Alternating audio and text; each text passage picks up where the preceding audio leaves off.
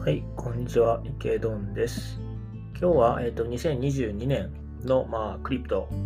に関して6つの予測という記事があったので、えー、でこちらを参照しながら、えー、語ってみたいなと思います。はい、まずあの参照としている記事ですけれども、えっと、コインデスクジャパンさんから出ている2022年の暗号資産業界6つの予測、えー、で、まあ、執筆者パンテラキャピタルのパートナーの方という。まあ、パンテラキャピタルっていうのはあの暗号資産、まあ、クリプトのヘッジファンドですね。で、まあ、そこのパートナーの方が、まあ、2022年に関する、まあ、予測、まあ、6つの予測を行って、まあ、それを記事にしましたよっていうことですね。はい。で、まあ、えー、と6つあって1つずつ取り上げていくんですけど、まずは1つ目、レイヤー2と、まあ、ロールアップですね。まあ、あのイーサリアムですね、まあ、スケーラビリティの問題とか、ガス代が高すぎるとかですね、まあ、そういった問題がまあ起こっています。まあ、それらを、まあ、えー、まあ、速攻的に、まあ、すぐに、えー、もしくは、えー、かつ、まあ、長期的な、こう、まあ、未来も見通したソリューションとして、まあ、えー、どういうことが考えられるか。まあ、それが、まあ、レイヤー2、まあ、ロールアップということですよね。で、まあ、これらは、まあ、今のイサリアムの問題を解決し、まあ、未来、サステイナブルな形で、まあ、エコシステムが発展できるということで、まあ、支持を集めるだろうということですね。はい。で、2つ目の点が、レイヤー1とビットコインということで、まあ、ソラーナとかバイナスとか、まあ、のレイヤー1のブロ,、えーと、ブロックチェーンですね。まあ、イーサリアムキラーと言われるような、まあ、ところは、まあ、成長続けるだろうということですね。で、そうですね。まあ、それにまあ、今まで通りビットコインがあるだろうということですね。はい。で、3つ目、えっ、ー、と、コンポーザビリティと Web3 ということですね。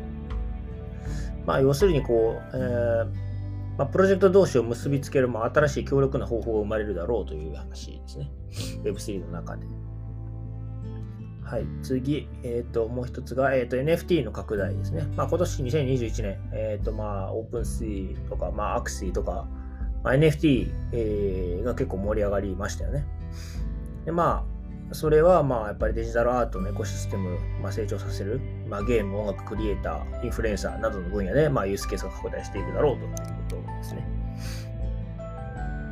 はい。で、続きまして、えっ、ー、と、DAO のところですね。Decentralized Autonomous Organization かな。自立分散型組織ですね。まあ、こちらへの理解がどんどん深まっていくということで、でユニークかつ魅力的なユースケースが生まれて、多くの DAO が生まれていくだろうということですね。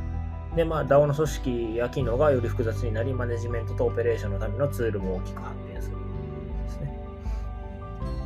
で最後ですね、え、ー、と、DeFi セキュリティですね。2020あ2021年に複数の DeFi プロジェクトが大規模なハッキングを受けたということで、2022年はセキュリティがこれまで以上に注目されるだろうということですね。で、まあ、ハッキングに対するセキュリティと保険に重点を置いたプロジェクトは、えー、まあ、信用と信頼を集めるだろうという話ですね。はい、これで、えーと、6項目すべてを網羅したわけなんですけれども、まあ、そうですね、私の注目のところとしては、まあ、やっぱ DAO と DeFi セキュリティですかね。まあ、これ、レイヤー2のところは結構、まあ、なんていうか、まあ、当たり言ってしまえば当たり前のところがあるかなと思うので、まあ、イーサリアムの問題を解決するために、まあ、レイヤー2だったり、ロールアップ、えー、は、まあ、長期的なソリューションとして、まあ、支持を集めるでしょうし、まあ、それがどのぐらい進捗するかにもよりますけど、その他のレイヤー1がイーサリアムキラーとして、まあ、ソラーナとかバイナンスですけど、が、まあ、えーまあ、支持を拡大していくのも間違いないかなという気がします。まあ、それはイーサリアムの問題がどのぐらいで解決されるかによるかなというふうには思いますけど。で、えっと、やっぱもっと注目すべきなのは、まあ、DAO と DeFi セキュリティですね。で、特に DAO はやっぱり今までの、うんまあ、株式会社のあり方をまあ変えていくのかなというふうに思いますし、まあ、これからどんなユースケースが出てくるのか、どんな成功事例が出てくるのかっていうところが、今後普及していくかしていくかどうかを、まあ、測る上で一つの試金石、大きな試金石になるかなまあ、それが2022年に訪れるんではないかなという気がします。DeFi セキュリティのところはですね、まあ、あの他の2022年の予測の記事にも書いてあったんですけど、やっぱセキュリティのところですね、がやっぱ非常に注目が集まってるかなと思うので、そこのそのセキュリティや保険に重点を置いたプロジェクト、もしくはそういったサービスを提供するプロジェクトを結構注目を集めて、まあ、価格も高騰する可能性があるかなと思いますね。まあ、いわゆるあのゴールドラッシュの時にツルハシを打ってたみたいな、そういうイメージですけれども、その DeFi とか Web3 が拡大するにつれて、やっぱりそこに関するセキュリティ、えー、保険といった、まあ、その堅牢性を求めるようなサービスっていうのは絶対に必要とされるので、